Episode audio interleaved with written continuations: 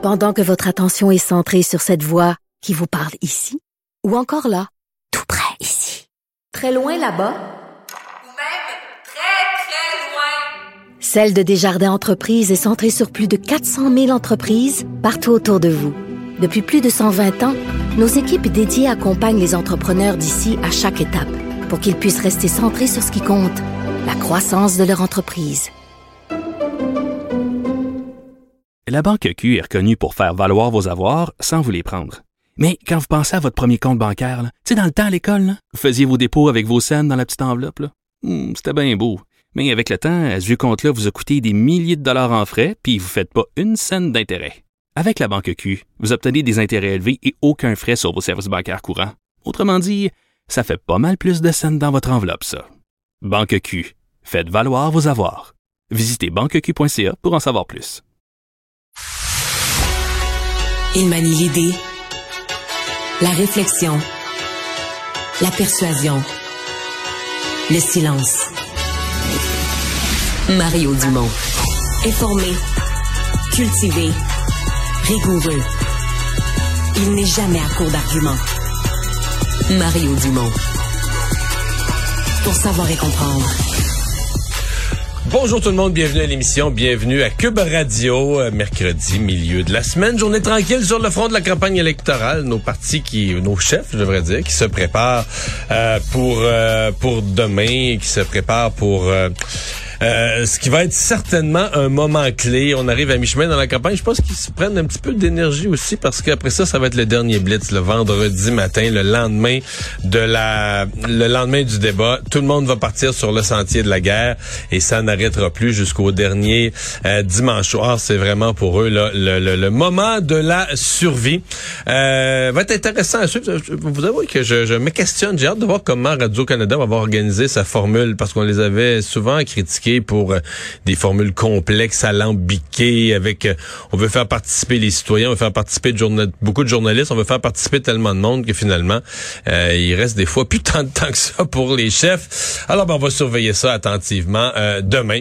Et tout de suite, on va rejoindre l'équipe de 100% Nouvelles. 15h30, moment de notre rendez-vous avec Mario Dumont. Bonjour Mario. Bonjour. Bon, la campagne est pas mal sur pause, pour Ouais. dire euh, aujourd'hui en vue du euh, du débat, mais quand même des trucs intéressants. Entre autres, euh, euh, François Legault hier qui a pas mal déterminé, en tout cas une partie de son cabinet, dit à la santé, il y aura Christian Dubé, euh, le trio euh, économique, bon Éric Girard, Lebel euh, au Trésor, euh, Pierre Fitzgibbon également. À l'éducation, non, on a du monde, on verra. Comment t'as perçu ça? Ben, je, je mets à part là, Christian Dubé à la santé, ça avait déjà été dit avant, qu'il mettait son plan, Ouais. qu'il fallait, s'il était réélu, il allait le mettre en place. C'est que ça, il n'y avait pas de, il y avait pas de suspense. Tout le reste, Non. là, je vais t'avouer, Marianne, j'ai pas vu ça souvent, là. Faire son, faire former son cabinet en campagne électorale. Bon je comprends qu'il y a une volonté de la part de M. Legault, qu'il y a eu toutes sortes de mauvaises journées de campagne, il y a eu toutes sortes de sujets qui arrivaient du champ gauche, qu'il qu'il faisait trébucher, de ramener la discussion sur quelque chose qui est à son avantage, l'équipe. C'est ça le but, là, hein? L'équipe. Puis de dire, ben, les Ouais. autres partis, là... Par diversion. Ben, ouais, puis les autres partis, ben, vous font des propositions, là. Demandez-leur qui serait leur équipe santé, qui serait leur ministre senior, qui serait leur équipe économique. Évidemment, là, avec, euh, je pense qu'on se racontera pas d'histoire sur les capacités de recrutement de chacun des partis au cours de l'année 2022, toute l'année, alors que la CAQ était à 40 quelques des sondages, puis les autres à 30 points derrière, là. Donc, euh, c'était plus Ouais. facile de recruter pour la CAQ. Donc, ils ramènent vraiment la loupe là-dessus. Je sais pas trop ce que ça, a fonctionné en fait. euh, en tout cas pour la journée d'hier, c'est devenu ça la discussion quand même l'équipe. Ça reste à l'interne. Je sais pas comment son monde perçoit ça, mais moi j'ai c'est quelque chose de rare, là, tu sais, de commencer dans un placotage devant les journalistes, puis en répondant aux questions des journalistes, de former son cabinet comme ça sur la place publique, euh, c'est quelque chose d'assez... Comment, euh, le, comment le ministre Roberge euh, perçoit ça aussi? Là? On ben, sincèrement, je pense que Jean-François Roberge ne s'attend plus à être ministre de l'Éducation. Euh, On a eu de la stabilité. Ah. Il y avait- il y avait eu les portes tournantes avant. Là, tu sais, euh, puis- moi, je l'ai déjà, je l'ai écrit encore la semaine passée. Je pense que d'avoir gardé le même ministre pour quatre ans, c'était une bonne chose. C'était un moment donné, et je me souviens même plus du chiffre. C'est-tu huit ministres en, neuf ans, que ça n'a pas de bon sens. Les, ministres, ça a passé la répétition. Donc, d'avoir une stabilité, c'était une bonne chose.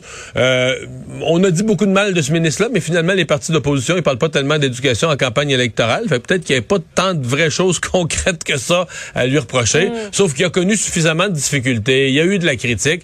Puis c'est un peu normal. En fait, c'est plus l'inverse qui est rare. Moi, j'ai pas vu ça souvent, quelqu'un faire un plein quatre ans dans le même ministère, réélection, puis retourner dans le même ministère. Généralement, on veut brasser les cartes, on veut déplacer des, euh, des gens. Alors moi, je dis ça, écoute, je suis pas dans le secret des dieux. Je, vais, je, vais, je vais reformuler. Je serais très, très, très, très hautement surpris de revoir Jean-François Roberge à l'éducation. Je pense qu'on va le revoir dans le cabinet, dans le Conseil des ministres, mais pas, euh, pas dans les mêmes fonctions. Hmm. Ben, même, tu sais, à l'économie puis tout ça, il y a plusieurs grosses pointures économiques. Je trouve que c'est s'encarcaner beaucoup pour M. Legault de dire déjà, bon, mais lui, Fitzgibbon va rester là, puis l'autre va rester là, puis l'autre va rester là, mais euh, tu sais pas, là, qui va être élu, qui sera réélu, pas réélu, qui mm-hmm. t'aura comme nouvelle figure avec une représentation régionale. Fait que, disons que au nom du fait qu'il a voulu mettre le thème de l'équipe, de dire j'ai une meilleure équipe que les autres à l'avant-scène, il s'est comme encarcané un peu dans quelque chose d'un peu spécial. Puis mm. effectivement, en disant ben là à l'éducation, ben là ça je suis pas sûr que je confirme le même.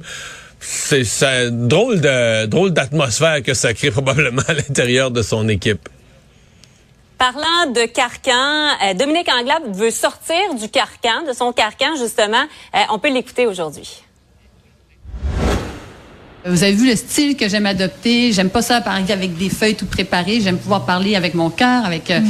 euh, ce que je crois, ce qui est important, euh, ce que ça veut dire pour le, le, monde au quotidien. Puis c'est ça que je vais, je vais chercher à faire demain lors du débat. Donc, la préparation n'est pas exactement la même. Une Dominique Anglade plus décontractée?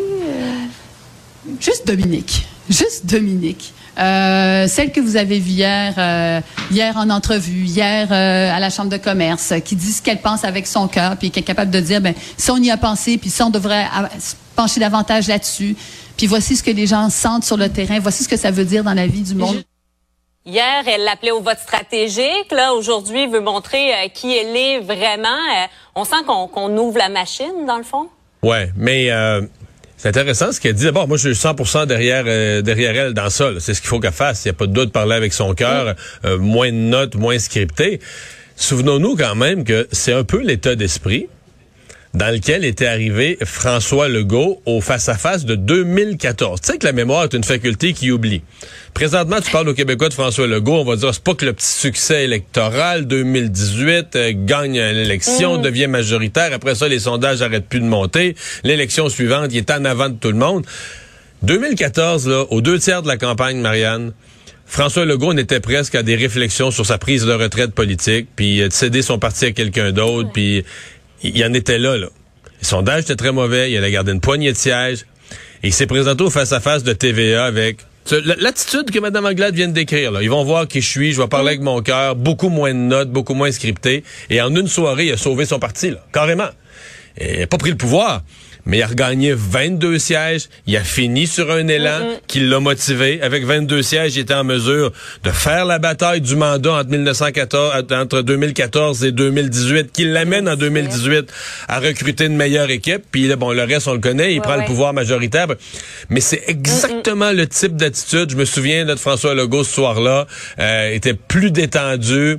Il était agressif sans l'être. Il était piquant, le pointu sur les sujets importants, mm. sans être trop agressif parce qu'il restait quand même détendu.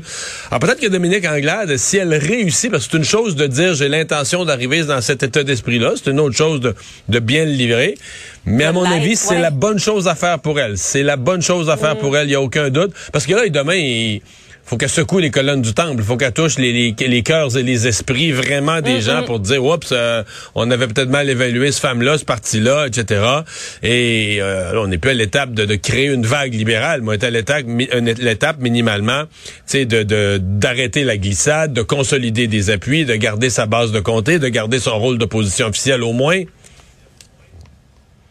Je veux t'entendre sur euh, cette manifestation qui est prévue dans l'Assomption. Donc, euh, évidemment, euh, circonscription de François Legault pour le 1er octobre, quelques heures finalement avant le vote.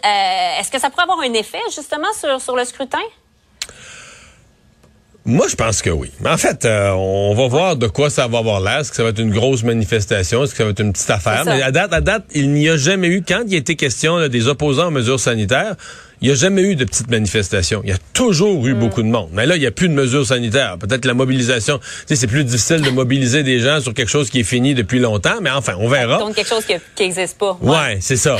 Mais s'il devait y avoir, mettons qu'il y a beaucoup de monde, puis c'est très agressif, puis un peu de grabuge dans la ville de l'Assomption, sincèrement, Marianne, c'est un cadeau du ciel pour François Legault. Là. Parce que lui, François Legault, on va être 48 heures avant le vote. Il a besoin de quoi? Il a besoin d'éléments pour motiver son monde. Et on le sait, ce sujet-là, ça polarise. Donc, les gens qui sont très anti-mesures, ben, ça, ça, ça réveille, ça secoue ceux qui étaient impatientés par ces gens-là, puis ceux qui disaient, mais écoute, la COVID, là, on combat ça ensemble, puis on fait le nécessaire, puis euh, M. Legault fait son possible, puis on essaie de, de, de, de, de faire ça ensemble. Puis, alors, quand on voit les gens qui étaient à l'envers du courant, on se souvient des commentaires, puis de l'impatience des gens. C'est comme si eux, à 48 heures du vote, ils viennent réveiller tout ça. Alors, quelle meilleure façon, Marianne, de faire oublier tous les petits problèmes que François Legault a eu durant la campagne, les, les, les erreurs qu'il a faites, puis de ramener les gens au moment où il était à son plus fort, là, au moment où il était à son 50% des sondages, qui avait l'appui Ouais. populaire, euh, et de motiver les gens à aller voter, là, de secouer l'émotion et de motiver les gens à aller voter. À l'inverse, cauchemar pour Éric Duhem. Parce qu'hier, quand Éric Duhem a été questionné là-dessus, il a dit je suis pas au courant. Puis on a vu dans, dans son nom verbal qu'il avait l'air à dire qu'est-ce que c'est ça là? Il avait pas entendu parler de ça visiblement parce qu'on aura beau dire Éric Duhem est pas en arrière de ça, il est pas l'organisateur de ça, il a rien fait derrière ça. Les gens qui sont les organisateurs de ça sont pas mêlés à son parti, au Parti conservateur.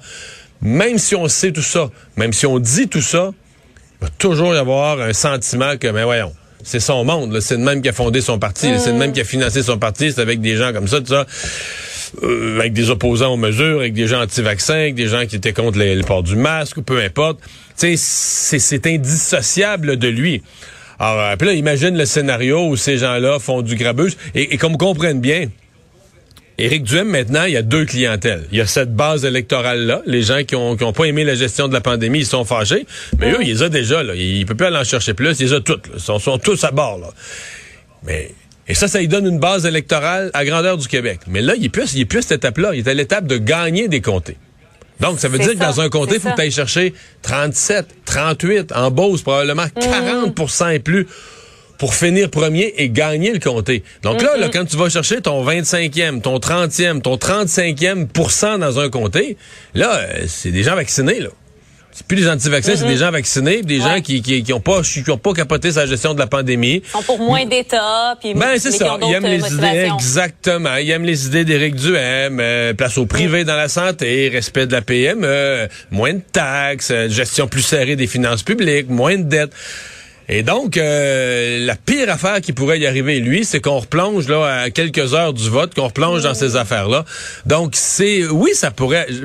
Si c'est gros, là, puis si, exemple, prenons le cas s'il y a du grabuge, des vitres cassées ou des, des, des, des Ouais. équipements brisés dans la ville de l'Assomption, Ouais. oui, ça pourrait avoir un impact électoral, à mon avis. On va suivre ça avec attention. Merci beaucoup, Mario. Au revoir. Bonne fin de journée à toi.